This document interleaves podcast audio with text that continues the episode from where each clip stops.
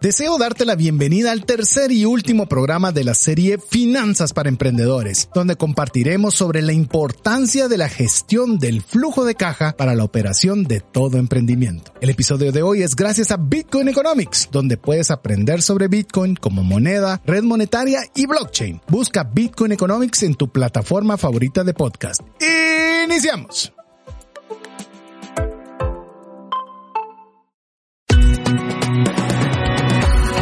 Nuestra mirada va más allá de los límites naturales. Nuestro objetivo, darte herramientas que puedan ayudarte a tomar decisiones financieras inteligentes. Somos trascendencia financiera.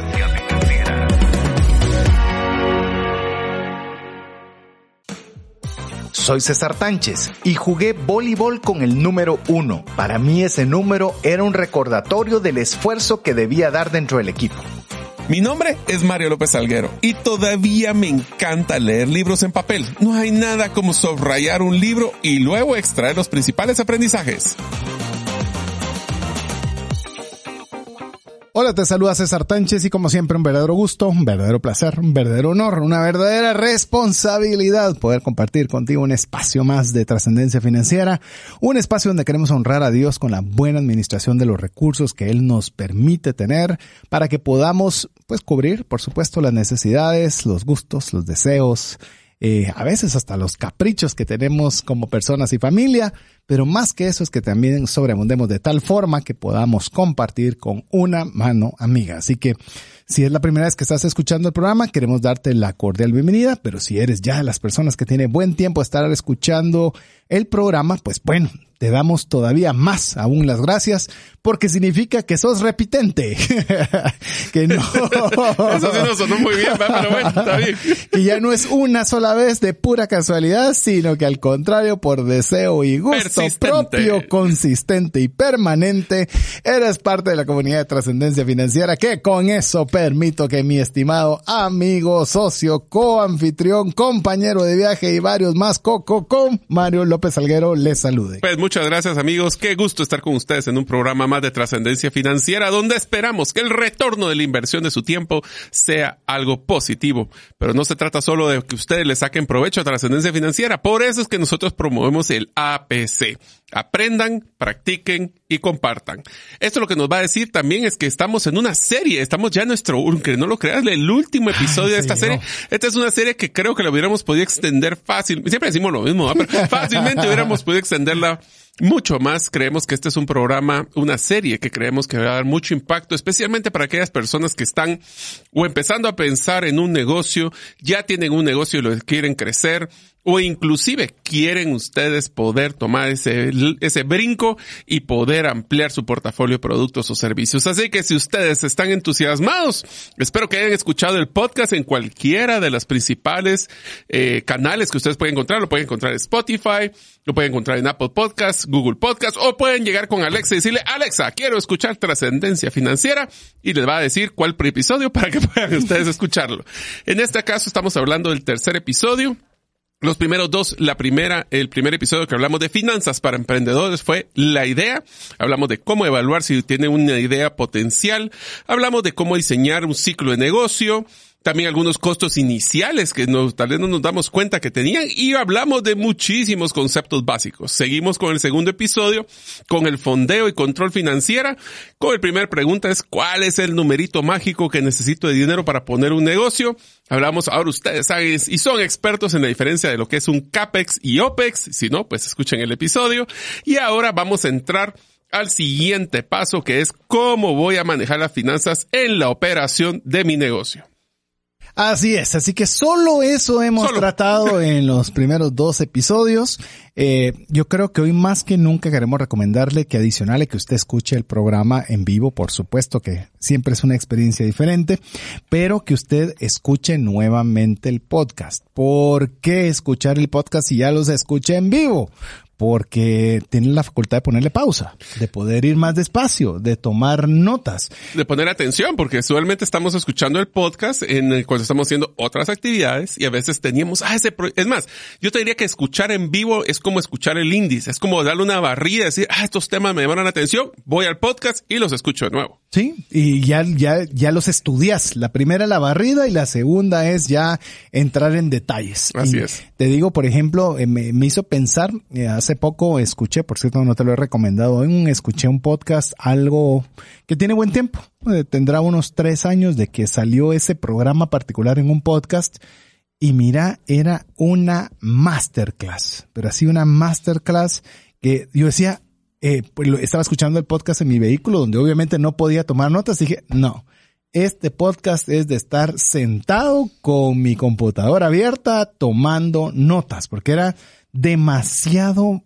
buen conocimiento, fácil de entender, conceptos que me hicieron pensar y pues no es que pretendamos ser en esa misma dinámica, bueno, sí pretendemos hacer esa dinámica y que usted pueda decir, bueno, perfecto, yo quiero tomar detalle de cada una de las cosas que están diciendo para poderla poner en práctica. Así que ese es el deseo y espero que usted sea parte de la comunidad de trascendencia financiera, no solo mandándonos un WhatsApp, que es importante, al más 502 59 19 05 42, sino como bien lo dijo Mario, siendo o aplicando el APC, aprender, practicar y compartir. Así que con esto queremos arrancar el programa de hoy, como bien lo dijo Mario, es el desenlace de la serie que hemos denominado Finanzas para Emprendedores. Yo sé que algunas personas no están ni siquiera pensando en emprender, pero si usted está el día que usted diga voy a emprender, que vaya hacia los podcasts y revise cada uno de los factores para que sus posibilidades de éxito sean mayores o al menos no sean tan altas sus posibilidades de fracasos. No digo fracaso como un emprendimiento, sino fracasos que quizás podría uno haberlos evitado si tenía el conocimiento. Todos vamos a fracasar en distintas cosas pero por lo menos tratar de que los que eran evitables, evitarlos. Yo creo que una de las cosas que hemos estado tratando de hacer, César, es que pues, compartimos con todos nuestros oyentes las experiencias fallidas que nosotros hemos tenido. Así que yo los invito, así como César creo que los va a invitar también, a que cometan nuevos errores, no los mismos que ah, nosotros ya cometimos. Así que ustedes pueden ir tomando nota y decir, eh, Mario ahí sí no hizo bien, o César ahí no lo hizo bien, por eso no lo voy a repetir. Esa está como la frase de, está bien caerse con una piedra, pero está mal ya enamorarse de la piedra, o sea, ya, ya estarse cayendo con la misma, la misma y la misma eh, no le agarremos tanto cariño tampoco. Sí, y te voy a decir una frase que me dijo mi jefe, que me dijo la mejor forma de aprender es con el dinero de otros. Así que qué mejor si ustedes pueden aprender con nuestro, no dinero, bueno, sí, costó dinero alguno de las cosas. Bastante. Pero, pero nuestra experiencia y saben que lo compartimos con todo el interés que ustedes puedan aprender y sacarle provecho. Lo preparamos con mucho cariño, así que si ustedes están listos para aprender de finanzas y cómo operar ese negocio en el día a día, pues este es su episodio. Así es. Así que hoy vamos a ver la operación, es decir, ya la puesta en marcha. Usted ya está sentado en el vehículo, le está dando vuelta a la llave y tiene que caminar. Y tiene que, echarle gasolina. Tiene que, tiene que hacer muchas cosas una vez ya tiene el auto. No, tal vez no están ni siquiera dentro. Ya tiene el auto. Ya tiene que, como dice Mario, echarle gasolina, quitarle llave, ver su tablero para ver cómo están sus indicadores. Poner Waze a dónde quiero ir. Eh, hay un montón de factores. No, no, no sigamos empleando porque si no vamos a tener que hablar esto todo un año. Sí. Así que sí, sí, sí, mejor vamos a ver sobre la operación y recuérdese que cuando hablamos la operación estamos hablando de finanzas para emprendedores. No estamos hablando del emprendimiento per se que es muy macro, muy grande, muy general, sí. Es, es mucho. Eh, hoy estamos tratando de enmarcarlo todo con el aspecto financiero y cuando hablamos de la operación, pues no podemos dejar de iniciar con lo que es el flujo de caja, que algo vimos de eso en el programa anterior, pero creo que vale la pena resaltarlo porque como lo hemos dicho múltiples veces y seguramente usted lo ha escuchado múltiples veces y cada vez que se dice tiene más razón es una frase en inglés que dice cash is king, que es el efectivo es el rey. Dentro del tema de finanzas, pero no, no, no, estoy hablándole ni religioso, ni filosófico, ni nada. Simple y sencillamente, entre los instrumentos financieros, el que hay que tenerle más control es el efectivo. Así es, tenemos que tomar en cuenta dos errores que se cometen cuando pensamos en efectivo. Uno es que si creemos que hay dinero en la cuenta, estamos bien. Eso no necesariamente es correcto porque tenemos que evaluar qué es lo que debemos. Y segundo, es que vemos los estados de resultados y decimos, estamos siendo rentables, o sea, después de lo que ya abrieron en el episodio anterior, lo que era la venta, el costo y gasto, y está dejando dinero, voy a poder salir adelante. ¿Por qué? Porque las empresas que principalmente quiebran no es porque sean rentables o porque tenían dinero en el banco, es porque se quedan sin efectivo. Y aquí quiero utilizar un ejemplo de la situación cuando fue la pandemia. Cuando fue la pandemia, las empresas que tenían efectivo en la bolsa lograron sobrevivir porque se cayó su principal flujo de ingreso de efectivo. En pocas palabras, no habían ventas. Al no tener ventas o tenía ventas al crédito que los clientes no le pagaban. O no le pagaron nunca. O no, puede ser incobrables. o que cobraron. O que quebraron, se volvió un ciclo del ciclo del, de la muerte, le llaman en eso en, en las empresas. Y entonces los que tenían ese acceso a poder capitalizarse con flujo lograron sobrevivir.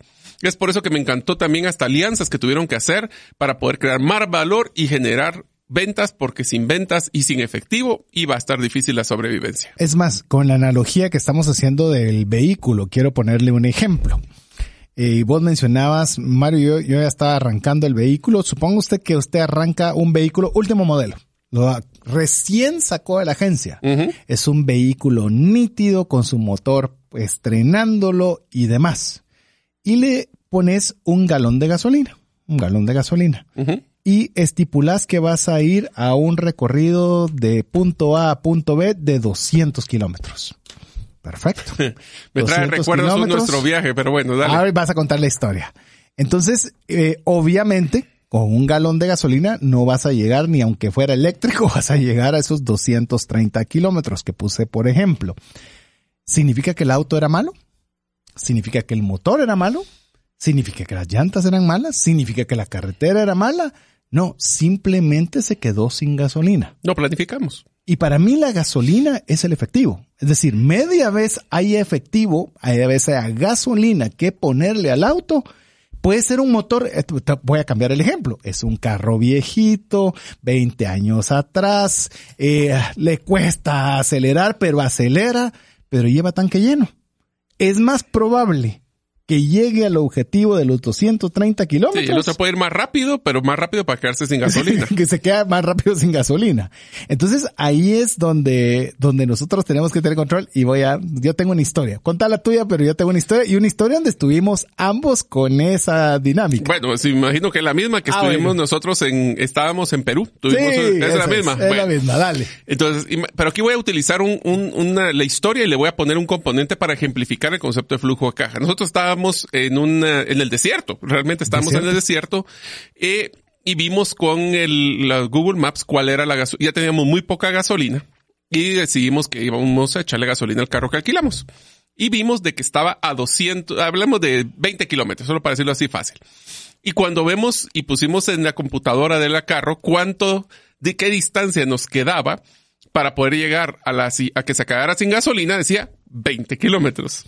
Así que literalmente estábamos en el vehículo, casi que eh, soplando para que agarrara más envión. Eh, tuvimos que así eh, agarrar en bajadas y que desconectar el vehículo. Y entonces íbamos midiendo así. Quedan 19 kilómetros y todavía tengo 20 en la gasolina y de repente baja 18 y ya no vamos a llegar. Y aquel estrés tremendo para poder llegar ahí. Solo voy a añadirle a la historia. En serio, se lo estamos diciendo en serio. Yo iba de copiloto, Mario iba manejando. Yo le decía, bájale, bájale, bájale.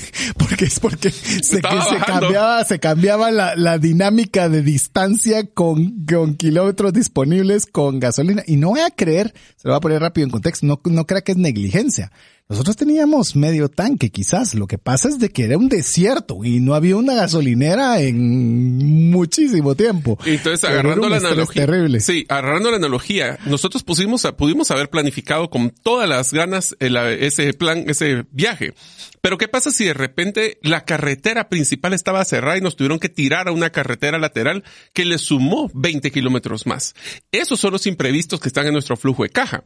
Nosotros no podemos estar tan justos de pensar que estábamos como con César, bájale, bájale, porque ya vamos a llegar, sino que tenemos que tener hablemosle un colchón. Eh, César lo habla muy bien cuando hablamos de los meses de gastos personales que deberíamos tener una cuenta de ahorro. Lo mismo pasa con la empresa. Si quieren un número ideal, es por lo menos seis meses de los gastos y costos fijos, no, directos, no variables, deberíamos de tenerlos resguardados. Aquellas empresas que tenían eso y más, es más, aprovecharon a ganar mercado y oportunidades en los momentos de crisis. Así que eso fue uno de los factores que bájele, bájele y súbale, súbale. Para eso nos sirvió para poder utilizarlo como el gasolina de un vehículo que es nuestro negocio, es el efectivo, no necesariamente las ventas.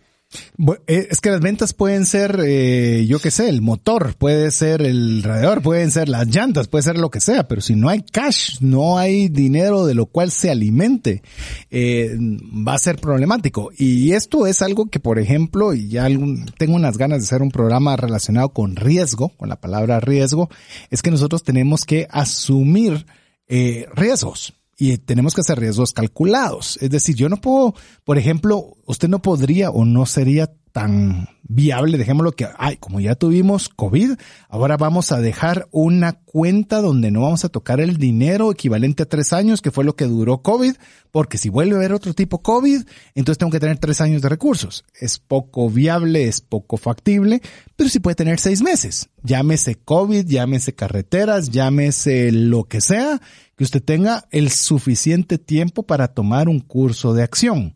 Y usted puede decir, pero eso tiene un costo financiero el no utilizarlo. El peor costo financiero es quedarse sin gasolina en el desierto. O sea, el peor costo financiero que ese no hay. Entonces, véalo como un tipo de seguro.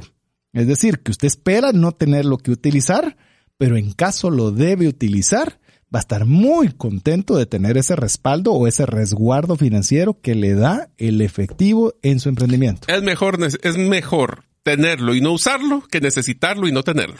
Esa es la versión de muchas cosas, pero especialmente de flujo de caja. Así es. Pero para poder nosotros tener o mantener un buen flujo de caja, estamos hablando que necesitamos tres grandes cosas. Uno, el enfoque. En pocas palabras, el ese, ese GPS que nos está diciendo para dónde queremos ir y qué es lo que necesitamos para llegar ahí.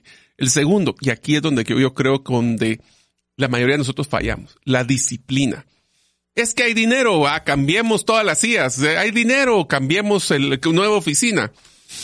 Ahí es donde tenemos que cuestionar. Y el último es, eh, cuando se pone duro, nos tenemos que poner muy creativos. Eh, sí, hay esa frase que por mucho tiempo fue una frase que era de mis favoritas, que es la necesidad es la madre de la invención. Ah, yo me sabía que tenía cara de Chucho, pero también. también. chucho, no sé cómo sea en todos los países, perro. Perro. Can, como usted quiera mencionarlo. Así es. A ver, solo quiero, quiero me voy a centrar yo en el tema de la disciplina y el enfoque todavía quiero encontrarle todavía una aplicación más fácil en el tema de flujo de caja. Disciplina es usted aparta seis meses y punto. Y lo voy a dejar ahí, punto. Eso es disciplina. Es decir, no está cuestionándose cada vez qué va a hacer con ese dinero que tiene ahí ahorrado. No, es disciplina. Simple y sencillamente, no importa qué suceda, yo tengo seis meses. Hubo una necesidad muy fuerte, tuvo que agarrar de ese fondo un mes Perfecto. ¿Cuál es la, lo que va a requerir disciplina? Es que usted ahora en los próximos meses reponga ese mes que usted utilizó para una circunstancia no prevista, pero que usted pueda tener esa disciplina que no importa qué, usted tenga ese fondo en efectivo. Entonces ahí es donde usted tiene que comenzar a ver que la disciplina es una forma de carácter. y, estamos hablando de carácter de emprendimiento, es decir, este es el primer gran objetivo, que yo pueda ser solvente en mis cuentas por seis meses. Es que es muy fácil, o sea, decir, ahí tengo el dinero, lo puedo utilizar para otra cosa más bonita.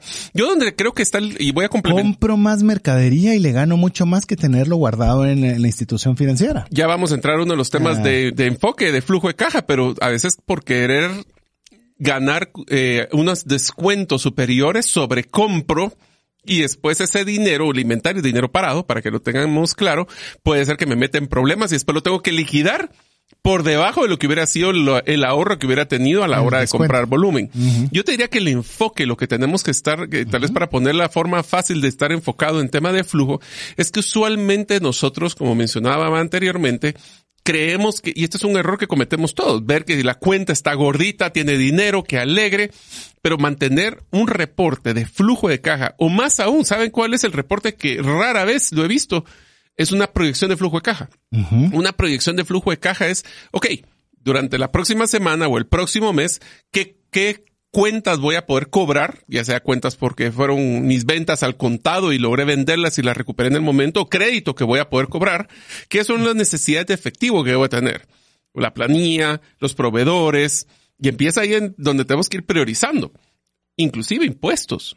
Ahí es donde tenemos que tomar una decisión, ok, ¿será que yo tengo que pagarle todo este dinero a los prove- a X proveedor, pero también tengo que pagar impuestos? ¿Cuánto es la multa que me pone un impuesto? Por lo menos en Guatemala es usualmente el 100%, versus tener que decirle al proveedor, por favor, eh, ayúdeme para que podamos extenderlo o darle un apoyo, un abono y no darle todo el, monto. Esas son las decisiones donde estamos enfocados, a tener una buena relación, porque por una crisis en flujo, puedo romper relaciones con proveedores buenos, puedo romper relaciones con clientes buenos, simplemente porque no estaba bien enfocado. Eh, incluso me da una, tal vez un- una, una forma también de poder aplicar el tema del enfoque. Por ejemplo, supongamos que tenemos eh, por el tipo de producto algunos meses que son complicados de bajas ventas. ¿Por Sí. qué? Porque así es. Cíclico. Cíclico. Y hay momentos que obviamente son de flacas. y flacas y los de gordas, ¿verdad? Donde hay bonanza. Entonces, ¿qué pasa con cuando nosotros tenemos un enfoque? Si nosotros sabemos que van a haber pasar días, semanas, meses que van a ser complicadas, nuestro Prepárese. enfoque debe ser una austeridad, debe ser con, me dan 20% de descuento si compro más, no lo hago. ¿Por qué? Porque sé que este momento, por buena que sea la alternativa, mi flujo de caja está bajo. Si usted está en época de bonanza, pues ahí lo puede considerar. Porque ya, llamemos, el, la, la proyección de dinero usted ya la tiene, no tiene que proyectar, está disponible casi de forma inmediata. Entonces, ese enfoque puede ser variable dependiendo de las circunstancias en las que se encuentra el emprendimiento. Y también tu enfoque tiene que ver con cómo queremos manejar nuestras relaciones. Quiero ser una persona de que va a ser un, pro- quiero un proveedor a corto plazo, largo plazo, lo voy a apalancar, me voy a jinetear, como diríamos en Guatemala, postergar pagos, o esa es una persona que cuando exista una necesidad de que le quiero pedir unos descuentos, me va a decir que no porque usted no me está pagando los 30, sino que me paga los 60 días. O sea, a ese calibre también podemos llegar. Inclusive escuché este concepto que me gustó mucho, Mario, y no lo tenía tan claro como concepto, de poder generar con lo que vos decías, alianzas sostenibles. No Sí. solo es proveedor y voy a aprovecharme y voy a sacarle todo lo que pueda Eso no es para- sostenible. Eso no es sostenible. Entonces ya deja de ser un proveedor y usted ya lo vuelve un aliado sostenible, donde usted tiene que velar tanto por sus intereses como los intereses de su proveedor. Así en es. la medida en que ambos tengan ese concepto de alianza sostenible. Eh, voy a ponerte un, un concepto, Mario, rápido. Te- tengo la oportunidad de servir a una a un cliente en específico con un tipo de seguro particular y los he atendido por 10, 12, 15 años, no lo sé, ya una buena cantidad de años. Y algo que es llamemos lamentablemente una práctica bastante recurrente. El tema de seguros, por lo menos cuando son colectivos grandes, es que hay mucha migración. Se van por cualquier causa, cambian de agente. En este caso particular llevamos muchos años, pero ¿sabes qué es lo curioso? Tuve hace poco que darles una, pues, una, tenía que participar en una actividad de ellos, que en la que se participa cada año. ¿Y sabes qué es lo curioso? Veo los mismos proveedores para todas las demás cosas. ¿Y sabes qué es lo que se vuelve interesante? Todos velamos porque ese negocio funcione bien. Porque es, recíproco. Es un Así equipo. es Hoy por ti, mañana por mí. Hay una alianza sostenible. Y después me puse a pensar en este, en esta persona, en este cliente en particular, que se libera de un montón de estrés. Porque Es no que tiene es que, que estar buscan. pensando, No. saben quién confía, sabe que le van a apoyar y descansa. Y aparte que busca soluciones integrales. Así que si ustedes quieren poder mejorar la relación y tener clientes a largo plazo, tenemos que buscar esas alianzas con nuestros proveedores, con otros, con competencias inclusive, para crear una propuesta de valor que sea integral. que tu competencia tenga un producto que es más barato, una parte, o el que decís, yo en esto soy, bueno. A ver, usamos seguros. Si tenés el seguro de vida, pero tu competencia tiene uno de gastos médicos médicos que es más competitivo, preferís perder todo una parte. Te voy a decir el caso más curioso, porque como estamos hablando de seguros y el, buena parte de mis amigos saben que tengo una corredora de seguros, es que yo tengo corredores de seguros que yo les llevo sus seguros de gastos médicos. Y ellos me al dicen dueño de la al dueño de la corredora de seguros, porque saben que nosotros somos más eficientes y mejores en el uso eh, o en, esa área específica de lo que ellos mismos podrían hacerlo en su propia agencia. Imagínense. Lo cual es, es curioso, pero es curioso, se lo comentamos no solo para que, a la que genial puede ser mi corredor de seguros, sino porque es inteligente. yo hay áreas que, por ejemplo, me decís, calderas calderas, yo no, no soy la persona adecuada para ver un tema de calderas, pero puedo asociarme con alguien que es un experto en esa línea para ofrecer un buen servicio de forma combinada y sea una alianza sostenible. Así es. Y por eso vamos a hacerles mención un solo para que los discutamos después del primer corte de cuáles son las cinco cuentas monetarias. Esto nos lo recomendó Donald Miller de Storybrand de cómo administrar efectivamente tu flujo. Los voy a mencionar y lo que nos dé tiempo antes del corte los vamos a ir mencionando. El primero es tu cuenta corriente, le llamo yo. Es el de costos y gastos operativos. La segunda, que es que aunque usualmente creemos que está separada, no necesariamente lo está, la cuenta personal del dueño o accionista o el emprendedor. Manejen cuentas separadas. Lo peor que podemos hacer es que nuestra cuenta personal estar sacando y metiendo dinero de la empresa. La tercera es la retención de utilidades. Ya me gané este dinerito, lo guardo por aparte, lo saco. Y debo decir por qué es importante esto. La siguiente es el pago de impuestos. Si no guardamos los impuestos, les prometo que el pago de impuestos va a venir en el peor momento, cuando tengamos el momento difícil de flujo. Y el último es lo que llamamos un fondo de inversión. Esto yo lo manejo como mi cuenta de ahorro, donde yo estoy ahorrando constantemente para hacer inversiones en maquinaria y equipo. ¿Por qué es que recomendamos que literal y físicamente sean cinco cuentas? Es porque fuera la vista, fuera la mente. Fuera la vista es que si no veo que tengo ese dinero, no tengo la tentación de gastármelo. Y cualquiera puede pensar, tengo que tener cinco cuentas solo para manejar mi emprendimiento. O sea, qué difícil es controlar tantas cuentas. Te aseguro que es más difícil tener una, una mezcla de todas las cuentas en una sola. Es peor ahí. Lo que pasa es que normalmente nosotros tendemos lo que no vemos no nos afecta. Y como mm. tenemos la mezcla, ahí es donde tenemos problemas. Pero vamos a adentrar un poco más en esta temática, luego de importantes mensajes para usted, no sin antes recordarle que usted sea parte de la comunidad de trascendencia financiera haciendo dos cosas. Primero, mandándonos un mensaje al WhatsApp más 502 59 19 05 42 y guardando ese número dentro de sus contactos. Y la segunda, no menos importante, es que usted siempre aprenda, practique y comparta.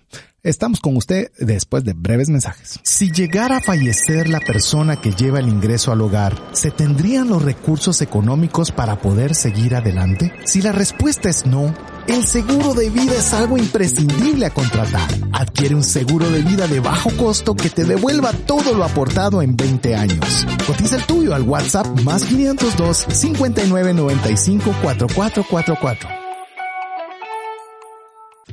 ¿Sabías que según Employee Financial Wellness, un empleado ocupa más de 144 horas laborales al año lidiando con problemas personales de dinero? Mejora la productividad de tu empresa proporcionándole a tu equipo educación financiera. Solicita una propuesta al WhatsApp más 502 59 19 05 42. Decisiones financieras diligentes que honran a Dios y provean recursos para nuestras familias y prójimo. Estamos muy contentos de estar nuevamente con usted después de un largo espacio de noticias importantes para usted como de un minuto. Pero estamos muy contentos de, que usted sea parte de la comunidad de trascendencia financiera. ¿Cómo sabe usted si es parte de la comunidad de trascendencia financiera? Pues bueno, lo primero, lo más importante, usted está escuchando y segundo, esperamos que usted vaya un paso más allá, aprendiendo, practicando y compartiendo, y especialmente si lo hace a través del WhatsApp de Trascendencia Financiera, más 502 59 19 05 42, recordándole de guardar ese número entre sus contactos, sino de lo contrario no recibirá información de nuestra parte. ¿Por qué es importante? Primero que le vamos a mandar el podcast del programa para que usted pueda volverlo a repasar. Estamos hablando de muchas cosas de manera tratamos de la forma más fácil y simple posible de comprender, pero aún así estamos conscientes que pueden haber muchos conceptos que no se entienden bien a la primera. No se sienta mal, Yo soy uno de ellos en muchas áreas, en muchas áreas. Algunas que comprendo bastante rápido, pero hay otras que me toman más tiempo y para esas que me toman más tiempo es donde me tengo que tomar más tiempo para entenderlo.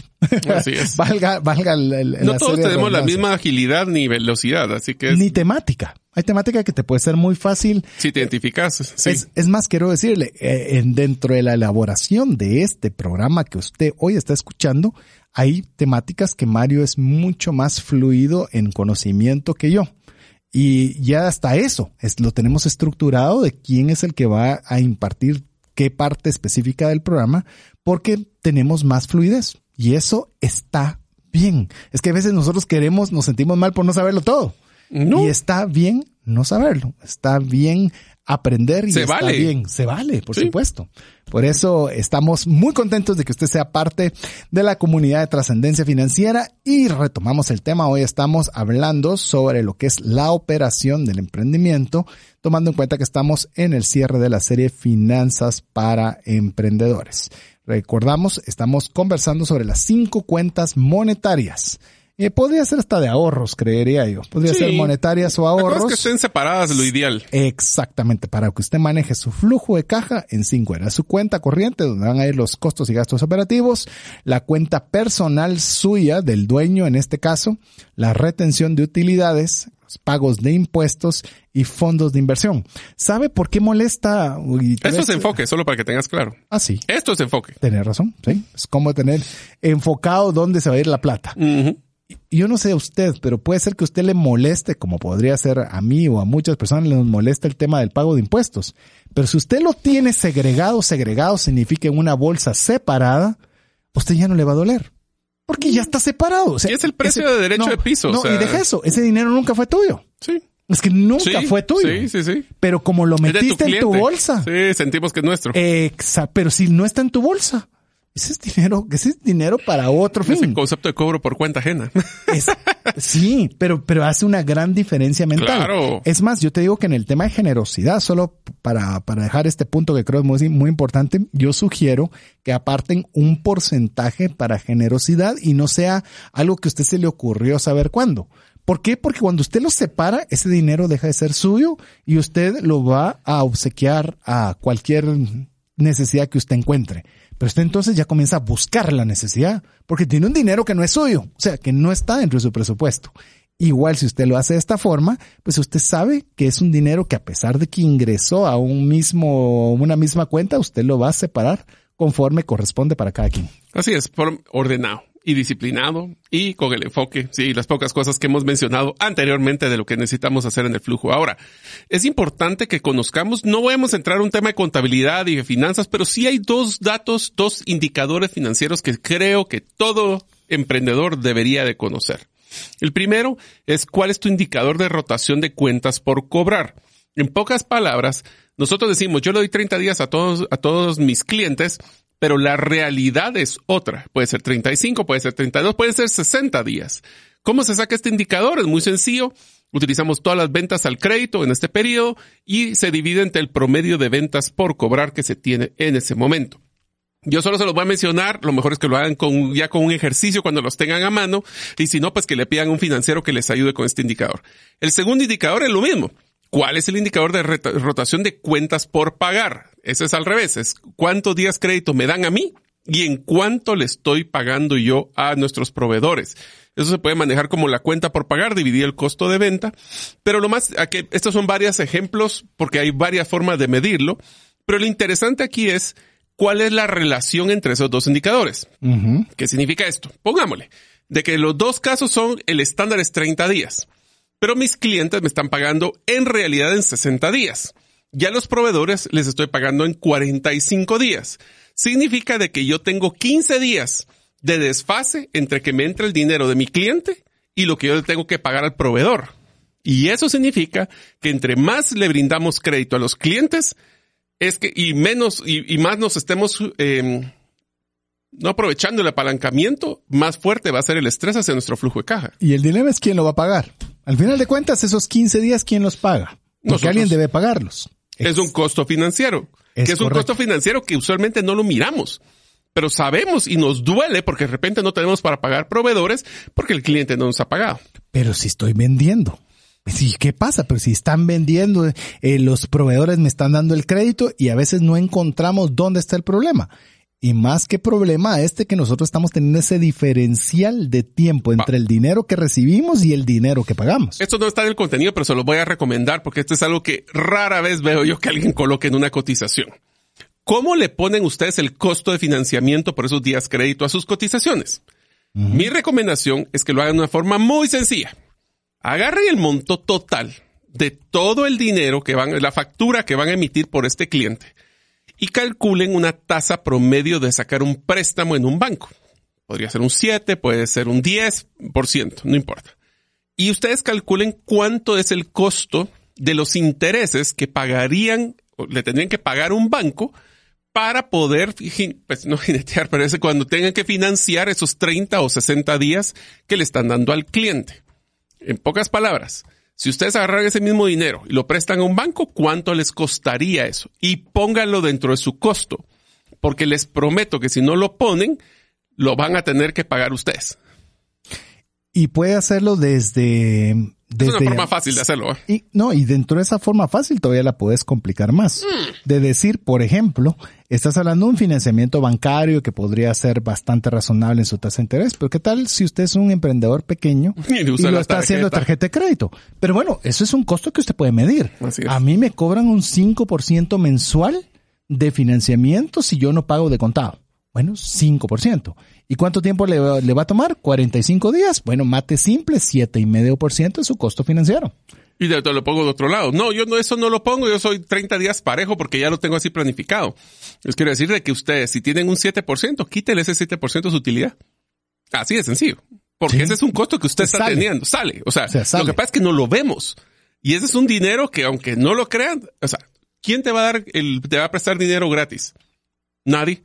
Y entonces, ¿por qué usted está prestando dinero gratis? O por lo menos calcúlelo, pues, dentro y sepa si no lo quiere cobrar o sobrecobrar a, una, a un cliente, pues por lo menos esté consciente de que hay un costo financiero por el flujo de caja. Alguien te va a decir, algún, alguno de los que ha escuchado el programa, yo sí puedo tener un financiamiento eh, gratuito porque yo he aprendido de trascendencia financiera que si yo pago el día después de mi fecha de corte, tengo 50 hasta 55 días para poder pagar de contado sin intereses. Aprovechelo. Sí, es correcto, pero alguien lo pagó. ¿Y quién cree que pagó ese, ese costo? Lo pagó el que está pagando por plazos o no pagó de contado con su tarjeta de crédito. Él está pagando ese financiamiento que usted está aprovechando de gratis. No hay dinero gratis. Habiendo dicho eso, eso no significa que usted no debería considerarlo dentro de sus cotizaciones. Sí, lo peor es no saber. ¿Verdad? Porque usted, ah, usted, lo pudo ahorrar y lo pudo colocar el día después de la fecha de corte, eh, pero era un costo financiero. Puede ser que lo haya podido colocar después de la fecha de corte, puede ser que no. Ahí va su primer tarea, ya que no hemos hecho tareas. Uy, hoy se tardó. Me tardará, pues sí, pero es que estamos tan emocionados con el contenido que se me había ido el concepto. Pero aquí va una tarea. ¿Qué tal es esa próxima cena que ustedes estén con sus amigos y le preguntan a todos sus amigos que tengan una empresa o trabajen en una empresa, ¿cuál es el costo financiero por los días crédito que le dan a sus clientes? ¿Y cuántos de esas conversaciones creen que va a ser el de qué? ¿Qué es eso? Ok, mándenos esos datos cuando tengan la oportunidad para decirnos cómo es que usted se da cuenta de que ese es uno de los costos escondidos que no lo medimos tal vez contablemente, pero sí lo sentimos cuando se aprieta el flujo de caja. Esto, esto me causa gracia porque entonces usted podría decir, si usted escuchó el programa, de verdad ustedes no lo calculan ya se dieron cuenta y comienza usted a, a, explicarles cómo es que funciona esa diferencia entre las cuentas por cobrar y las cuentas por pagar. Así que APC. APC. Y ahora, una de las cosas que también ya hablemos de los indicadores, vamos a parar ahí porque sabemos que nos podemos poner muy técnicos, es que tal si César hablamos de algunas reglas para mantener ese flujo de caja positivo desde cosas de que nosotros podemos tomar como medidas preventivas y otras reactivas. Así es, veamos la primera, el modelo de negocio. Vamos a evaluar los productos no solo por su contribución marginal, sino también por su uso de efectivo. Efectivo. Recuerden que estamos hablando ahorita que se recuerda cómo empezamos. Cash is king. El efectivo es el rey de los instrumentos financieros y asimismo es la gasolina que permite que su vehículo llegue al lugar donde usted está planificando. ¿Te recuerdas en el episodio anterior que hablábamos una discusión sobre qué era mejor si nosotros teníamos una, agarramos el ejemplo de producir una planta, tengo una finca donde produzco plantas, tengo un proveedor y tenía una mejor rentabilidad del proveedor que la que tengo yo actualmente, ese es el punto de vista desde la visión de ganancia. Obviamente si te genero mucho más ganancia, que bueno, puedo generar una utilidad mayor. Sin embargo, ponemos a pensar ahora como flujo de caja. Literalmente, si tuviéramos un 30% de utilidad sobre esa planta, el 70% de ese flujo se lo tengo que entregar a alguien más. Y yo solo me quedo con 30%. Del otro lado, el 100% del ingreso es del flujo es para mí y yo lo puedo distribuir para mis diferentes gastos. Otra forma de poderlo ver es con los bienes raíces. Una cosa es que usted compre una, un inmueble y usted pagó 100 mil, voy a poner cualquier ejemplo, y lo vende en 120. Es cierto, usted podría tener una rentabilidad sobre la cantidad adicional que tiene y no tiene que repartirle a nadie porque el bien inmueble es suyo. Pero ¿qué tal el corredor de bienes raíces? No pone nada, pero gana el 5% de la operación completa del, del costo total del inmueble. Entonces no tiene necesidad de acceso a recursos, es cierto. El, es un del- servicio. el 95% le va a ser al dueño del inmueble o al que vendió el inmueble, pero ese 5% es un 5% que lo puede multiplicar en 3, en 4, en 5, en 100 veces. Entonces, eh, llamémosle, no es decirle cuál es la vía correcta, pero tienen, hay alternativas sobre las cuales usted puede ver cuál es la contribución. Suponete que este, esta persona de bienes raíces es muy hábil y, y coloca a una serie de inmuebles de alto costo y con bastante frecuencia, quizás no le interese siquiera poner un centavo de su bolsa para comprar y revender, No, pues, porque está teniendo un flujo de caja bastante constante y flujo de caja no comprometido. no comprometido. Como en el otro caso de que sí tiene que repartir después de que recibe el monto total. Así es. Así que lo que recuerden, amigos, no es tanto cuánto es que dicen los números, es cuánto me queda. Así que eso es lo que sería el primer ¿Cuánto modelo. queda en el bolsillo? Eso es al final lo que le mantiene en el juego. Así es. Ahora, el siguiente punto que es bien importante es que tenemos que tener un control muy, muy delicado con todo lo que llamamos las palancas de efectivo. ¿Qué son las palancas de efectivo? Es todo lo que genera o saca efectivo. Si ustedes quieren verlo de una forma muy simple, son los cheques que ahora casi no hay, no pero transferencias bancarias Transferencias por. ACH o por otro, por cualquier transferencia cualquier salida de su cuenta y qué son las cosas que ingresan a su cuenta. Por ejemplo, ventas por facturar. Este es un problema muy serio cuando hablamos de ruteros, por ejemplo. Se va la ruta a la semana, recupera toda la información y se tardan una semana más en facturarle al cliente. Y de aquí que le llega, otra semana, le regalaron 15 días de crédito, Sin dar crédito. sin dar crédito.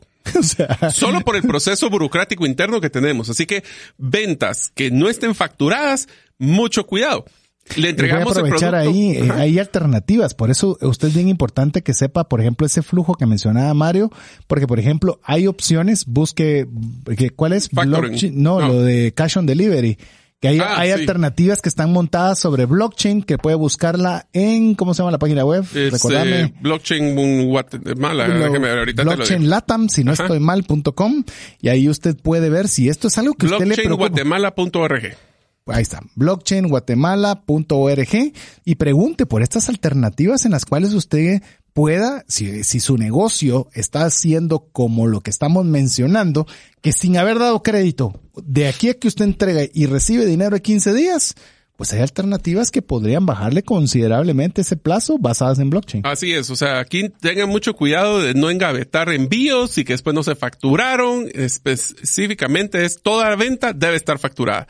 La otra es todas las cuentas por cobrar. Ya facturé, ahora ¿cómo hago para que ingrese ese efectivo? Yo puedo tener millones de quetzales, dólares o lempiras en cuentas por cobrar, pero ese es dinero que está comprometido, pero no en la bolsa.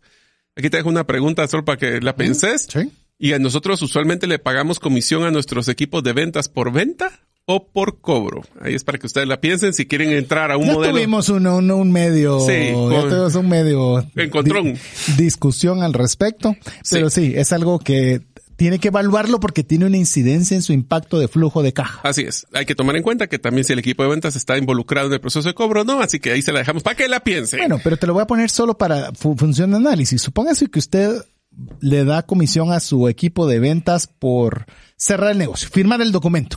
Ya firmó el documento, pero usted viene y ya le va a liquidar todos los documentos que esta persona firmó para pagarle sus comisiones a fin de mes. Pero, el que- pero supongamos que es un vehículo, vos que tenés experiencia en eso, no ha salido la placa, eh, está todavía A, B o C o D, y resulta que eso usted lo va a percibir tres semanas después de que ya pagó esa comisión al vendedor. Yo no le estoy diciendo si sea bueno o malo o no, pero hay un costo financiero involucrado en esas tres semanas que usted desembolsó la comisión y que usted no ha recibido un centavo todavía en caja. Está dispuesto a financiar también ese pedazo y si lo va a hacer, ¿cuál es el costo? Pero Así bueno, es. el siguiente son cuáles son todos esos costos y gastos no facturados. Aquí es lo que yo llamo las sorpresas. ¿Qué es esto? De repente tengo así como yo tenía un montón de productos, voy a utilizar el ejemplo más fácil. En consignación, hay muchos productos que ya se vendieron que no me los han facturado. ¿Y qué pasa si de repente este proveedor decide no asomarse en todo el mes y llega y me pasa una factura gigante?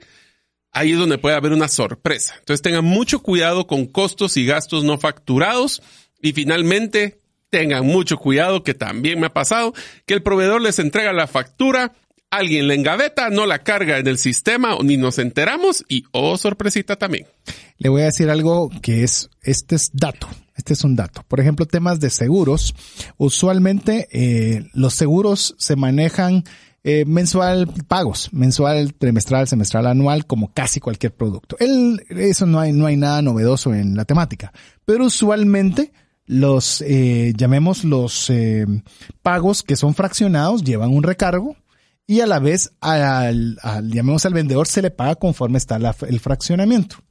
Una aseguradora en particular decidió cambiar la vuelta y decir, si el pago es mensual, uno, no le hago recargo al cliente. Y número dos, pago la comisión total al vendedor con el primer pago mensual.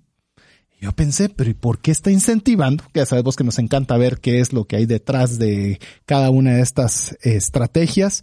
¿Por qué es que están incentivando el pago mensual y no el pago anual? Porque incentivan al, al, al llamemos al asegurado e incentivan al vendedor. Y resulta que la estadística demostraba, al menos para esta aseguradora, demostraba que las que están, las que no tienen las sorpresas de un golpe a fin de año, un golpe trimestral, Lo un diluyen. golpe, lo diluyen y son las carteras más sanas. Sí, no- Porque es parte de su pasa pago bajo el radar. Pasa bajo el radar. Y al pasar bajo el radar, su nivel de caída de negocios es tan bajo que incentivan a que las personas estén bajo esa perspectiva de pago. Hágalo Porque, fácil a la gente renovar su, eh, su eh, producto. eh, en esa misma línea le estoy diciendo, porque no le dé sorpresas. Tampoco dé sorpresas. Trate de ser, estar bajo el radar. Es. No estar escondido, estar bajo el radar. Cabal. Sí, to- todos las estos engavetados y sorpresas tarde o temprano revientan y usualmente revientan en el peor momento. Lo siguiente es que tenemos que tener una prioridad de costos y gastos. Especialmente los no recurrentes, como los que estamos hablando actualmente. Esto es algo que constantemente me pasa y lo veo con muchas empresas que asesoramos de que no tienen planificados pagos extraordinarios de impuestos, como los aquellos que se pagan cada trimestre, semestre o alguna vez al año, o que tienen algún tipo de pago extraordinario como lo que es el aguinaldo o en el caso de Guatemala el bono 14. Se nos olvida y de repente, oh sorpresa, tengo en esta pequeña bomba a finales de mes. Ja.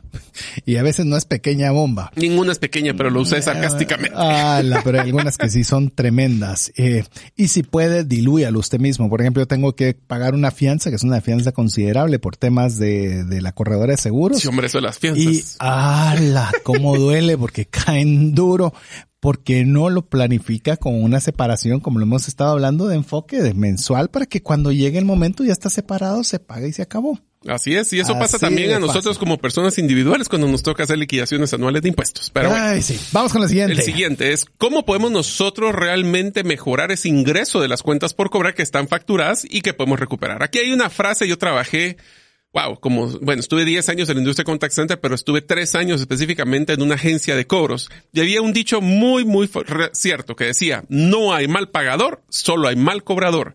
Y les voy a ser sincero, César, como yo, no nos gusta estar cobrándole a la gente. Y eh, bueno, no sé si a vos, pero a mí no me gusta y eso cuesta hasta que obviamente me doy cuenta que mi flujo está algo, algo frito, entonces ahí empiezo a cobrar. Pero si no, es un proceso que no es, no, no es así como que tan agradable como la venta. Te lo voy a poner así, como nosotros estamos con varias actividades en conjunto, ahí no aplica, pero cuando estoy en seguros, me toca hacerlo. O sea, Ah, sí. no, pero te digo, me toca porque si yo no te cobro a vos y vos no pagás y te llega a pasar algo, no te van a Ah, pagar. sí, hay un tema O sea, de eh, hay una liability. responsability, sí. Sí. hay una responsabilidad muy grande en esa área que si bien es cierto, no depende de mí el pago, pero sí depende de mí el ayudarte a estar pendiente porque mira, o se da cada cosa. Ah, sí. Que Y la ley de Ah, se da y Sí. el seguro se da un montón. Así, Así que es. es bien importante el tema de los cobros y el cobro es responsabilidad de todos. También, oígame esto que me pasa también en el tema de seguros. Yo trato de tener lo más el recordatorio de las personas, pero también es responsabilidad de la persona que está pagando su seguro de saber que debe pagarlo. Y a veces Sí, lo que pasa es que este mensaje, César, iba más hacia que si sos el gerente general es un viernes y hay cuatro pagos y el- la persona encargada se le pincha la llanta, pues vos vas, agarras tu carro, vas a traer las contraseñas y vas a cobrar. Porque aquí en la, en la pandemia, o sea, a mí me tocó ir a hacer cobranzas también porque no había tanto tiempo para, porque usualmente todos ponen como que el viernes de 2 a 5, ¿va? Entonces todos estamos haciendo cola en las empresas para cobrar al mismo tiempo.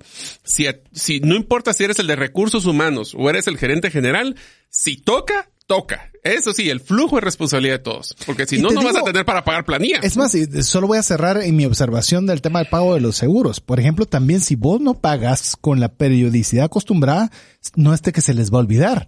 O sea, te estás acumulando No, una eso. cantidad de recursos Ni que no nos damos cuenta que a veces hay en, un- en cuentas, en facturas al crédito que hay intereses y ni cuenta nos dimos que nos los van a cobrar. Así es. Así, que es sí. bien importante. Recuerde también que tiene la alternativa de ciertas instituciones financieras que le permiten el descuento, poder eh, pagarle, anticiparle el pago de la factura contra una comisión. Ah, Ese pero me cobra comisión. Hay que ver No hay cuál es. dinero gratis. Pero hay que ver cuál es más barato. ¿Qué prefiere? ¿Tener el dinero inmediato a un para costo pagar la planilla y no tener que pagar a la empresa préstamo. que pedir un préstamo. Ah, y ahí va, es ese es el factoring, también hay leasing o inclusive rara vez he visto que empresas grandes que a veces tienen problemas, pago con tarjeta. Sí, podemos pagar con, che- con cheque. No se preocupe, yo pago con la tarjeta. Es el mismo concepto. ¿Qué preferís? ¿Pagar la comisión de la tarjeta o quedarte sin el efectivo? Todo tiene un costo. Todo Todo- tiene un costo. Bueno, y al menos financiero, todo estamos hablando de financiero. Pero a ver, eh, esto también creo que vale la pena, lo hemos comentado ya anteriormente, de mantener una muy buena relación con los clientes. Con los proveedores. Con, perdón, con los proveedores y como lo mencionábamos, idealmente como una alianza sostenible, pero principalmente si usted tiene problemas, también que tenga la oportunidad de hablar y decir, mira, no te puedo pagar en 30. Pasó A, B o C y te voy a pagar 40 a 45 días. Sí. Es más, si querés hasta me podés cobrar un 1%, no sé. Yo te lo diría al revés. Yo creo que el éxito de una relación con un proveedor son dos cosas. Uno se llama inercia versus paro y el otro es comunicación fluida. No se esconda. O sea, yo sé que es difícil estar en momentos crisis. Ya me ha tocado manejar muchas veces y recibir esa llamada de los proveedores no es fácil, pero ellos tienen presión de sus proveedores y de sus planillas. Ellos tienen su propio flujo de caja y Así. su flujo es de una cobro. cadenita, es una cadenita. Entonces lo principal con un proveedor es si no le puede pagar el total, por lo menos denle un abono, demuestre su intención de pago. No es porque tengo una factura grande, entonces ese proveedor lo voy a dejar de último y saco a los chiquitos al principio. Yo creo que ninguno de los proveedores le va a decir, o me paga todo, no me paga, o, o- o me paga todo, no me paga nada.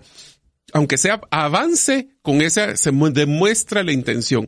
Eso va a crear buena relación con proveedores que si de otra forma después puede decir que cuando quieren un descuento le van a decir que no porque no O cumpliste. cuando más necesidad tenga, le digan ya no te vuelvo a surtir. Así es. Y una vez se cierra esa puerta, yo no sé cómo se hace, pero todo el mundo se entera. Ah, sí. Y al Se enterarse todo el mundo, se cierran todas las puertas. Así que Afirmativo. tiene que tener mucho cuidado con esto. Y recuerde que el inventario es dinero parado, o sea, tener activos y tener inventario que no se mueve es dinero que le está costando, porque es dinero que tiene parado, ya pagó el proveedor probablemente, lo tiene parado y no ha generado la venta. Entonces, ese tema de descuentos, promociones, va por ese lado.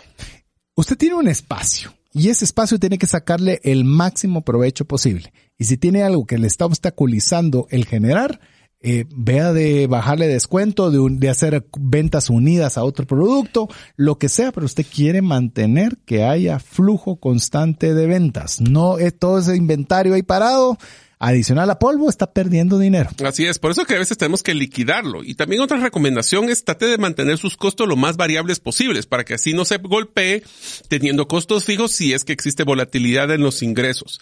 También, Sí, no, y lo del tema de variables es que cuando hay necesidad de austeridad, los variables los puedes bajar. El fijo no puedes. es una palanca que no O sea, tendría si todo es fijo. Sí, si todo es fijo, le puede ser la cosa más sofisticada y más difícil del universo, no puede hacer mucho. Ahora, aquí voy a hacer un paréntesis rapidísimo, pero si quieres voy a hacer el comentario después del, del corte, pero sí, sí. quiero que todos lo piensen. En la pandemia, Sí, los equipos de ventas tienen una comisión variable que les pegó fuertemente. El resto de los equipos eran con salarios fijos. ¿Deberían de tener un aporte también cuando hay una crisis o no? Ah, a ver, con esa pregunta nos quedamos para que usted nos escriba al WhatsApp más 502 59190542. Mientras usted lo hace, lo dejamos con importantes mensajes para usted. Una sola enfermedad puede acabar o destruir considerablemente el patrimonio que te ha tomado una vida construir. No permitas que eso suceda y contrata un seguro de salud que te permita tener acceso a los mejores hospitales del mundo y con cero deducible en hospitalizaciones en Guatemala. Solicita una cotización al WhatsApp 5995 4444. ¿Deseas aprender a invertir en criptomonedas y no sabes por dónde iniciar? El curso Realizando tu primera inversión en criptomonedas te guiará desde cero hasta realizar tu primera inversión. No necesitas experiencia o conocimiento previo. Adquiere el curso en herramientasprácticas.com e ingresa el código Bitcoin Economics para poder obtener 5 dólares de descuento. Mensajes vía WhatsApp 502 59190542. Pa, para, pam. Es buena, es buena esa, ese, ese, ¿cómo es que Espero se que los llama? motive. Ese jingle. Ligador. Ahí está. Ah, es un ligador, ya veo. Versión a la latina. Asa, que el de qué parece. Así que muy bien, estamos contentos. Recuerde que usted puede escribirnos al WhatsApp más 502 59 19 05 42. Tiene dos razones particulares para hacerlo hoy. En la tarea que puso Mario y la pregunta que dejó antes de las noticias importantes para usted. Así que te dejo ahí retomar de donde dejaste. A ver, pensemos de nuevo, antes de la pandemia. Nosotros, una de las recomendaciones que hacemos para mejorar su flujo de caja es de que vuelva variable lo más posible sus costos y sus gastos. Hay algunos que los podemos hacer, como por ejemplo la parte de comisiones que tiene el equipo de ventas que va a subir o bajar dependiendo de los resultados que se están teniendo. Pero todo el resto de la empresa, los equipos de soporte, las herencias, tienen usualmente un salario fijo. Si hay una crisis como la pandemia, era válido el pedir esa solidez, solidaridad de, con los diferentes equipos de poder bajar un porcentaje de mis ingresos o que los de ventas miren qué hacen y yo estoy feliz con mi salario fijo. A ver, ¿qué decís vos? Yo creo que De sí una hay vez, que- yo le diría que cuando es una crisis, no por resultados, sino por una crisis, Crisis, pandemia, crisis, una pandemia, era porque si no la resolución es despedir más gente. Entonces, ¿qué es lo que queremos? Que, que si usted le toca, se queda sin trabajo y tiene ceros ingresos, o bajamos un poco los ingresos de todo y todos podemos sobrevivir juntos. Eso demuestra solidaridad. Demuestra solidaridad y siempre he pensado igual que cuando se, llamemos el chivo expiatorios, ventas, y después de dónde vienen los ingresos. Y si no hay ingresos, ¿quién cree que va siguiente? Eh, El ahí equipo es- de soporte. Y así sucesivamente comienza a ser un efecto expansivo sobre todas las partes. Pero te voy a tirar la válvula del otro lado. ¿Qué pasa si hay excelentes resultados? ¿Se reparte o no se reparte? Porque ahí es donde, ah, pues sí, o sea, como empresario, yo le puedo pedir a las personas razón, que sean sí. solidarios conmigo cuando hay crisis. Pero también razón. cuando hay unos resultados sobresalientes, tendría que yo compensar también de la otra forma. Así es donde realmente se crea un sentido de familia y de solidaridad ante todo. Muchas veces decimos es que hay que ponerse la camisola de la empresa. Ah, sí, pero demostrarme la crisis a ver si la tenemos puesta o No. no. Demuéstrame la bonanza. Pues sí. O sea, ¿estamos como dirían en las buenas y en las malas o solo para las No malas? solo para las malas. Eh, Ese no es buen matrimonio. no, cabal.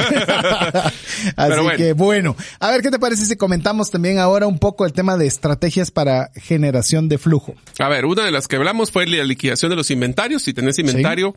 Y aquí pueden ustedes, bueno, no sé si ya hicimos en la metodología de embudo inverso. Ya. Ya, bueno, busque entonces el episodio donde hablamos de embudo inverso, donde usted puede definir cómo hacer una estrategia de venta basado en producto. Embudo de ventas hicimos. Embudo de ventas. No hemos hecho el inverso. Ah, bueno, pues entonces búsquenlo y nos cuenta, tal vez nos escriben si lo buscan, si hablamos del embudo inverso, que es básicamente un embudo de ventas donde agarro todo el inventario que no logro vender y busco quién sería esa persona que me lo compra. El otro es poder utilizar los activos. Nos dimos cuenta de que este, nos sobraban espacio en la oficina, nos sobran bodegas, porque no alquilamos el espacio de bodega que no lo estoy utilizando. Todo activo debe de producir. Si no, es un costo. Y, y, y, a veces nosotros por falta de conocimiento no nos hemos dado cuenta que hay un activo dentro del activo que tenemos. Déjeme explicarle rápidamente. Como habíamos estado involucrados con una solución para el tratamiento de lo que es el desecho. Pensé en basura específicamente para poder solucionar ese problema que es un problema mundial. El dilema de esto es que usted dice, ¿y qué hay de útil en la basura? Mm. Basura, si alguien lo tiró es porque ya nadie lo quiere. Ah, entonces vendrá alguna persona y dirá, sí, pero es que puede aprovechar los reciclajes. Bueno, ok, esa es una opción. El retirar el bueno, puede buscar cualquier cosa. Pero, por ejemplo, algo que usualmente o no se está aprovechando en grandísima manera es lo que es el gas metano que está inherente de todos los desechos. Y eso ya está. Es decir, o lo utiliza o lo desperdicia. Pero cuando usted, por ejemplo, use it or lose it, cabalmente. Entonces, si usted no lo utiliza o no se sabía usted eso, comienza a ver y qué puedo hacer con ese gas metano. Ah, podría convertirlo en electricidad y la electricidad la puedo vender. Ah, y usted se da cuenta que de algo que usted está tirando está encontrando un activo que puede generarle un recurso. ¿Por qué no se hace esa misma pregunta con cualquier activo que usted tenga?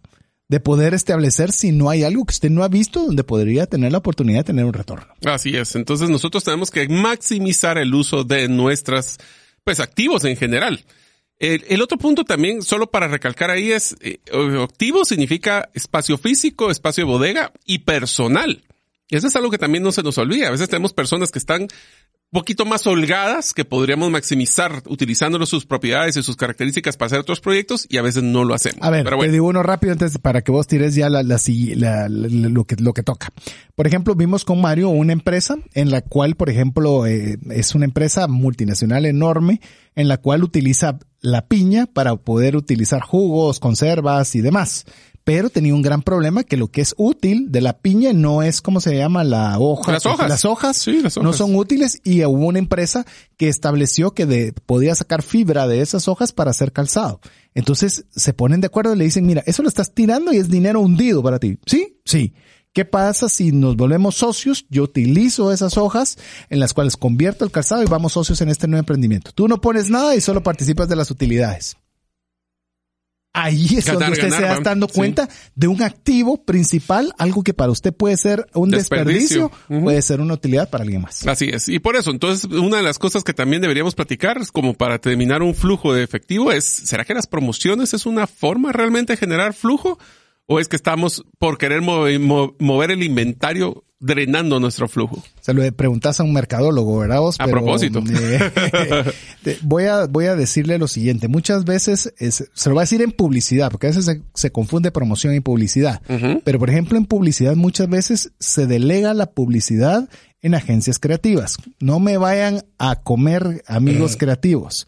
Pero muchas veces la creatividad puede ser un anuncio muy creativo, pero que no cumple el objetivo por el cual se quiere promocionar un producto o se quiere generar una presencia de marca o lo que sea. Igual es muchas veces con el tema de la promoción. Nosotros queremos promocionar por volvernos inteligentes de que vamos a hacer esto y vamos a hacer por Para otro. generar inercia. Vamos a generar inercia y, y llamar la atención. Siempre es con objetivo. ¿Cuál es mi costo financiero? ¿Qué es lo que espero yo obtener a cambio de esto? ¿Cuál va a ser mi métrica de medición? Porque si no, Simplemente dediquémonos a la línea creativa. O sea, lo que me estás diciendo es que entonces tengo que capacitar en finanzas a mi equipo de ventas. Sí. De, promoción, el de mercadeo, el de, publicidad. y a los financieros de publicidad y mercadeo. Sí, porque entonces demuestran que toman decisiones más integrales. Ahora, una de las cosas que tenemos que tomar en cuenta también, que es el momento donde usualmente nos metemos en serios problemas de flujo de caja, es cuando queremos crecer o escalar nuestro negocio. ¿Qué tal si vamos nosotros platicando en qué momento podría yo hacer crecer este negocio? Porque va a requerir mucho flujo de caja. A ver, vamos a hacer algunos cuestionamientos y vamos conversando sobre algunas particularidades de cada uno de ellos, o de cada uno de ellos o como bloque, cualquiera de todas, Mario. ¿Cuándo es factible crecer? Esa es una pregunta interesante. Ah, pero es que crecer siempre. Es que el que no quiere crecer no quiere sobrevivir. Te lo voy a poner así. Eh. Si nosotros estamos perdiendo dinero con cada venta, si creces, te vas a quebrar más rápido. Eso es lo que estoy seguro que querés agarrar energía para. Es lo que mencionamos de que tenés un galón de gasolina. ¿Qué haces si le metes el acelerador a tope? Pues bueno, más rápido te vas a quedar sin gasolina. Eso es lo único que estás haciendo, acelerando los problemas que estás teniendo.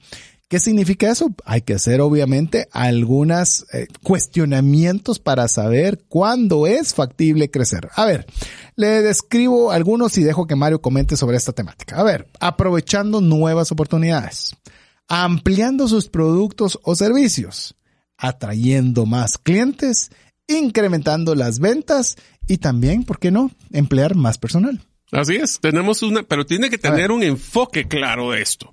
Nosotros estamos hablando de que queremos crecer, pero la primera pregunta es, ¿y para qué querés crecer?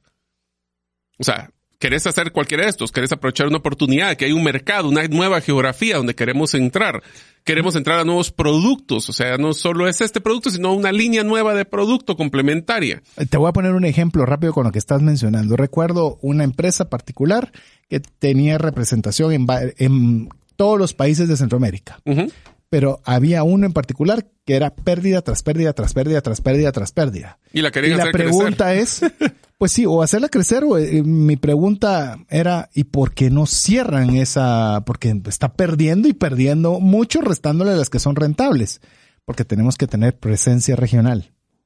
Eh, financieramente eso es coherente porque yo puedo entender si necesitas un volumen de compra alto que aunque sea pérdida ahí te está permitiendo la ganancia en otros países, pero es cuestionable de decir eh, valdría la pena tenerlo o es mejor cerrar esa y decir somos eh, no sé transnacionales, ¿verdad? Para quitarte el tema regional, ¿verdad? El ego no paga facturas. Perdón. Eso está muy bien. O sea, el ego no paga facturas, así que si es un tema de solo por nostalgia o por ego, yo que ustedes no lo tomaría en cuenta. Pero sí existen razones reales por las que queremos crecer. Te voy a mencionar algunas. Sí. Uno es que necesitamos una mayor sostenibilidad o resiliencia en el mercado obviamente pequeños les pasan factura difícil. Pero si quieres competir en los grandes, puede ser que crecer sea una de las razones. Otro, economía a escala. Podemos tener la mismo, puede ser el mismo ejemplo. El gerente financiero va que se, le va a pagar lo mismo por lo que está lo que se vende hoy o por si voy a crecer el doble. Tengo una economía a escala porque ese dinero o ese valor lo diluyo entre más ventas. Es más, quiero sumarle un poco a lo que estás mencionando. Por ejemplo, mayor sostenibilidad y, resiliencia en el mercado. No es lo mismo tener un cliente por bueno que sea y que te genere muchos recursos y que sea tu único cliente. Hay que diluir riesgo, sí. Exacto. Ese es el punto. No todos los huevos en la misma canasta, como decimos. Y menos y todos en uno solo, ¿verdad? Porque... Que usualmente pasa cuando es tu primer cliente. Y se va, ¿qué pasó? Y tenés una infraestructura y tenés, va, pero es que yo aparte de mis seis meses, se fueron los seis meses, pues. Es bien complicado. Entonces, el, crecimiento también es para que no haya ningún gran cliente que ocupe el... Entre más diversificada tu cartera, más Es más sostenible y más resiliente. Totalmente. Es más resiliente. Y obviamente, entre ese más volumen, pues ya lo mencionabas vos, pues obviamente tenemos economías de escala, principalmente de personal. ¿Verdad? Ya incluso, y aquí ya pueden ser más sofisticados, de tener un head count y demás. Te voy a poner el siguiente, que es bien interesante. Hay uno que dice dominio del mercado. Obviamente, entre más grande tienes para poder entrar al mercado de diferente forma, pero el siguiente es el que te digo. Cuando hablas de economía de escala también, cuando tienes un mayor volumen o el mayores ventas, tenés un mejor poder adquisitivo y de negociación con proveedores. No es lo mismo que me compré 100 que que me compré 10 mil. Y te voy a dar diferentes descuentos. Entonces hay cierta economía de escala que va amarrado al poder de negociación. Sin lugar a dudas, eh, este es algo que es realmente importante que usted conforme vaya teniendo esa preponderancia, es una realidad. Ah, pero no es justo. Em, la justicia es, muy relativa, ¿verdad? Eh, ¿Qué haría usted? Pongas, porque a veces cuando nosotros decimos algo, un comentario con el que acabo de mencionar, le pongo, ¿y qué haría usted si estuviera al revés? Eh, eso es competencia, eso es normal. sí, yo, yo estoy comprando volumen, me tiene que dar el mejor precio. Entonces siempre es bueno tener esa empatía también comercial o empresarial. También nos va a mitigar los riesgos comerciales, por ejemplo, lo que platicábamos de la diversificación de nuestra cartera, pero también inclusive para poder tener el programa de negociación en temas de poder negociar con los clientes y poder hacer esas negociaciones de una forma evitando la competencia o la amenaza de la competencia. Obviamente, entre más grande, tienes la ventaja de que si te ataca una competencia con una lucha de precios, vas a tener mejor solidez si eres el volumen. Yo quizás solo voy a hacer una salvedad con estos dos eh, puntos que acabas de mencionar, Mario. Por ejemplo, en el tema de la diversificación yo no estoy, o por lo menos no, no veo el enfoque en que tenga mucha diversidad de productos a ofrecer. Ahí sí creo que el enfoque entre menos tienes, mejor porque usted va a hacer una solución que van a buscar en específico. Y hay veces por querer diversificar demasiado nuestra cartera, no somos, eh, somos cola de ratón para todos. Mm. Y ser cola de ratón, eh, nos vamos a meter problemas en múltiples áreas. ¿Y sabe qué es lo que pasa? Es más difícil controlar cuantas más áreas tenga. El que eh, mucho abarca poco aprieta. Afirmativo. Esa es una de las frases que usualmente pues hemos Frase utilizado. de abuelitos. Pero sí, pero todavía son vigentes, que es lo ah, más interesante. Es más, eh, con el podcast que te decía que es un poco viejito, ese es el tipo de información valiosa. Cuando pasa el tiempo y, la información seguimos usando. Por eso es de que les gusta tanto a nuestros oyentes cuando hacemos el libro de trascendencia financiera que no hemos ah, buscado algunos recientes, buscamos unos que tienen más de un siglo y siguen siendo vigentes. Así que bueno. Así es. También nos sirve para el crecer, nos va a ayudar a poder sobrevivir fluctuaciones y recesiones. Aquí es donde hablábamos. Yo voy a crecer. Tengo, voy a utilizar un ejemplo. Tengo una tienda de venta de, de productos eh, de decoración para Navidad. Tienes un comportamiento cíclico fuertísimo en dos o tres meses del año. ¿Y el resto del año qué haces? Puedes crecer creando otros productos que compensen la caída de unos con el incremento de otros y poder estabilizar tu propio ingreso. Sin duda. Y finalmente, o también la capacidad de atraer al mejor talento y personal. Obviamente, mientras. No es lo mismo de que, mire, los vamos a entrevistar de tal empresa. ¿Cuál? ¿Y esos quiénes son? Versus decir, son la multinacional tal y tal. Ah, ok, es llamativo es llamativo. Inclusive, llamemos el reclutamiento de, de, llamemos de ejecutivos de alto perfil, pues obviamente no es lo mismo ser el CEO de Apple, por decirle algo, que ser el CEO de la tienda de la esquina.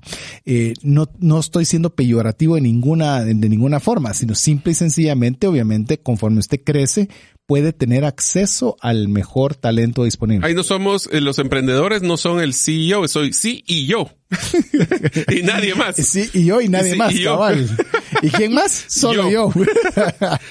Pero bueno, entonces tenemos que tener el, este tipo de, de situaciones que sí se requiere un capital, hay que planificarlo y les voy a dar una recomendación con flujo de caja en crecimiento. Póngale un porcentaje fuertísimo de imprevistos porque todo lo que vamos a hacer con el crecimiento es una suposición que hay que validar en el camino. Vamos a entrar a este mercado y la competencia cómo va a reaccionar. Queremos entrar a esta geografía y si el cliente no encuentra o no conoce o no identifica la propuesta de valor y no nos compra. Así es. Entonces, tenemos no lo que si somos conservadores en nuestro día a día, en este caso, mucho más conservadores. Así es. Así que, ¿qué requerimos para ser escalables? Primero, tener documento de procesos. O sea, si no tienes, como les decía yo, no es lo mismo que yo pele el mango a que tenga gente que pele el mango como a mí me gusta. Pero para eso tengo que documentar cómo se pela el mango. Nunca se me olvida de, de una serie de televisión que se llama El Socio. No sé si la viste. Sí, sí. En el de Stal de Monis, me recuerdo que es el apellido, no me recuerdo cuál es el nombre de él.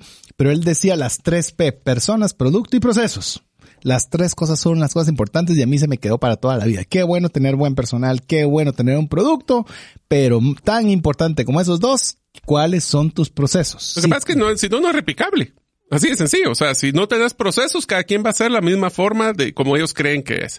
El siguiente es un tema de cultura organizacional. Queremos ser diferentes y tener una diferenciación en servicio, en calidad, pues tenemos que clonar nuestra cultura. Y si esa ni siquiera la sé cuál es, ahí donde tenemos otro problema para poder hacer escalables. También tenemos que tener programas de capacitación formales. Nueva gente. Nueva gente, eh, hay una, una, una nueva capacitación que hay que dar y viene, ¿qué cultura tenés? ¿Cómo se va a atender al cliente? ¿Cuáles son los valores de tu empresa? ¿Cuál es tu misión? Yo creo que no hemos hablado de cómo hacer una misión y una visión relevante, porque es que estamos acostumbrados, aquí somos una empresa íntegra que hace es más, le pongo, le pongo. Que ahora es más un propósito, más que misión y visión. Hoy, hoy esta pregunta. No importa si sea misión, visión o propósito, cualquier nombre que sea. Amigo o amiga, usted puede repetir cuál es la que usted tiene en la empresa donde usted labora. Usted la puede repetir ahorita sin necesidad de ir a internet a buscar cuál es o buscar la pared donde está pintada. Si eso no lo puede usted repetir ahorita de memoria es porque no es realmente relevante. Vamos a hablar de esa temática. Sí, sí, ahí tengo mucho que platicar, pero bueno, ah, eso te la dejo. Ya, ¿La dejamos para el próximo refresh? No, a un refresh. A un refresh. Ya, tenemos cola de refreshes, así que se imaginarán que tenemos con anticipación para darles buen valor. Así que si estamos nosotros en un proceso de crecimiento, vamos a tener que tomar en cuenta también, César, de que para nosotros la parte importante de lo que es el crecimiento es lo que son las inversiones. Entonces, ¿qué tal podemos hablar de rápidamente ¿Cuándo es que yo, por ejemplo, voy a poner algo que me ha pasado varias veces? Es que, bueno, tenemos una oportunidad, tenemos un pick-up con el que repartimos el producto, pero ya nos está dando abasto. Necesito comprar un segundo pick-up. Voy a leer las características que tenemos que evaluar en una buena inversión. Ustedes utilícenla como checklist, así que se las dejo para que también las considere. Lo primero, tiene un beneficio tangible y predecible esa inversión que vamos a hacer. En pocas palabras, un buen retorno y este retorno número dos debe ser mayor a otras opciones de inversión. ¿Será que compro el carro? ¿O será que compro o alquilo o contrato un servicio que me reparta la información, la reparta los productos? ¿En qué momento dejo de hacer el servicio? ¿En qué momento yo me enfoco? Y finalmente, tiene que tener esa relación de retorno con riesgo. Y ahí ustedes pueden hablar, escuchar los episodios que hemos hablado de portafolio de inversión, donde vemos el riesgo y retorno, mayor riesgo, mayor retorno. A ver, solo quiero añadir esto, eh, por ejemplo, y lo voy a decir de una forma muy somera, rápidamente. Si usted, por ejemplo, compra una propiedad, voy a hablar cualquier ejemplo para que sea fácil, 120 mil, ¿verdad? Ok, muy bien, 120 mil. Y eso suponiendo que usted va a ganarle un 5 por, eh, eh, en el banco le pagarían un 5% de interés. Esos son, vamos a ver, serían 60, serían 6 mil, o sea, 60 mil al año. Pero, me perdí ahorita. A ver, pero se lo vamos a hacer aquí. 120 mil por un 5% igual 6 mil al año. Eso dividido 12 significa que le pagaría 500 cada mes. Si usted compra una propiedad para rentarla y le van a pagar por renta 250, no se ve muy claro el negocio por función de inversión. ¿Por qué? Porque dejando ese dinero quieto le daría más que estar buscando un inquilino, que estar arreglando las cosas que se están arruinando, eso es más complejo. De hecho, ya estamos preparando una serie para hablar sobre esta temática. Pero usted debe comparar ese dinero puesto en A o en B. ¿Cuál es el que le va a tener ese mejor retorno de la inversión? Y si entre más riesgoso, mayor retorno tiene que tener. Ahora te digo, Mario, ya hablamos de inversión sociedades? ¿Debería tener socios? Eh, primero tenemos el capital. Ya hicimos el numerito en el episodio anterior. ¿Será que tengo el numerito? A necesitar alguien que me ayude. Aquí no tenemos, no vamos a, esta es otra serie que podemos entrar a todo el tema de cómo manejar socios en una empresa. Ahí César sigue apuntando. Yo no sé, o sea, yo creo que deberíamos hacer dos programas a la semana para poder salir de todo el contenido. Pero bueno, aquí va. Necesitamos un buen, necesitamos un socio. Voy a recalcar. Necesitamos un buen socio.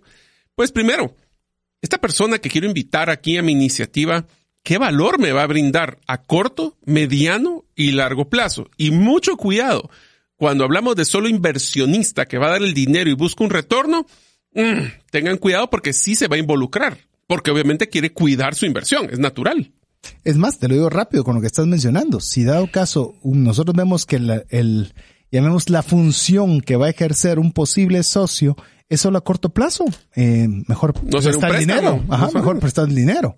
Pero si dado caso es alguien que está aportando a la sociedad mucho más allá y lo ves a largo plazo, pues bueno, ahí ya, ya, ya amerita o pasa ese filtro. Así es. Entonces nosotros tenemos que buscar que dé algo más que solo el dinero. El segundo es, ok, tuvimos un problema cuando crecimos. Se nos pasó la mano de optimistas y vamos a tener que la, la empresa se quedó sin capital. Significa que vamos a hacer nosotros aportes a capital. ¿Cuánto debería aportar cada socio? ¿Es parejito? ¿Se pasa la bandeja? Alguno, uno es operativo y el otro no, y pues si vos fuiste el que tomaste las decisiones, ¿por qué yo tengo que también dar lo mismo? Esas son discusiones que hay que tener con los socios. Que se deben tener anticipadamente. Ah, si no, se vuelve... Y tiene que buscar empatía, ¿verdad? Tal vez tiene ya es algo que queremos, queremos resaltar, empatía, algo con quien usted se lleve bien y algo por lo menos que con Mario nos ha funcionado bien. Un día vamos a hablar de alguna de los factores que hemos visto en temas de sociedades que manejamos nosotros. Es uno de ellos es tener clara la puerta de salida y las cosas que estoy de acuerdo y las cosas que no estoy de acuerdo a que vayan a suceder claras. Que es negociable y que no es negociable. Expuestas en la mesa anticipadamente. Y si todos nos llevamos bien ahí, arrancamos con mejor pie. Así es. Pero reglas claras, amistades y sociedades que perduren. Me gustaría solo terminar, como hemos estado hablando con temas como que fuera vehículo. Mario, ¿qué te parece? Porque ese es un concepto que vos estás trabajando en Gerente de los Sueños. ¿Cómo podemos solo enumerar lo que es el tablero de control financiero para un negocio? Ok, tablero, imagínense como es el tablero de un vehículo donde sabemos, primero, tenemos que saber a dónde va el negocio y para eso les recomendamos cinco grandes categorías. Ventas, y voy a recalcar, ventas sostenibles idealmente. Segundo, ganancias de lo que vendo, cuánto me queda. Tercero, ya lo hablamos, flujo de caja, cuánto me está quedando y si me va a alcanzar el dinero para poder todos los compromisos que tengo. Cuarto, no se vale subsidiar, hablemos de la utilidad por producto o unidad de negocio. Y finalmente, en tablero financiero, esto es algo que es importante, es cuál es el porcentaje de los costos de lo que se llama front office. Front office son todas aquellas personas que están atendiendo o que le dan soporte directo a un cliente. Y cuánto es back office, cuántos son las personas que le dan soporte al, negocio para poder mantener una proporción donde se disparan las ventas, pues se puede disparar front office, pero si yo estoy desproporcionado y estoy metiendo personas de control, solo por meter gente de control y no están dando las ventas, podemos romper esa proporción que es lo ideal. Imagínense, es como que tengo una llanta con mucho aire y tenga otro, voy a decir neumático, que no sé, y otra la tenga sin aire. Desinflada. Así que eso, es más, si usted quiere, ya terminando la serie que estamos terminando en este momento, que hagamos un taller presencial, tenemos buen rato de no hacer un taller presencial, pero quisiera que habláramos sobre todas estas temáticas en formato de taller, tres, cuatro horas en forma presencial escríbanos al WhatsApp y así vemos de animarnos o no a hacerlo. Recuérdese, más 502 59 19 05 42. Llegamos al final, Mario. Amigos, yo sé que fue una bombardeo, es mucha información, pero hey, anímense. Ser emprendedor es gratificante. Uno genera trabajo, genera riqueza para otras personas, le logra llegar a su propósito, dejamos un legado. No cualquiera se anima a ser emprendedor. Esperamos con esta serie que ustedes les diéramos varias recomendaciones de qué deben de tomar en cuenta y esperamos vernos en la lucha de de los mercados con ustedes, tratando de dar valor a todas estas personas. Así que en nombre de Mario López Alguero, Jeff en los controles, su servidor César Tánchez, esperamos que el programa y la serie haya sido de ayuda y bendición.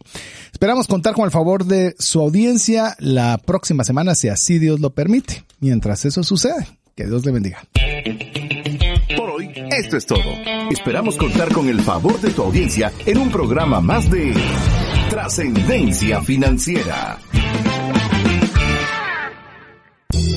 Esta es una producción de iRadios Guatemala Centroamérica.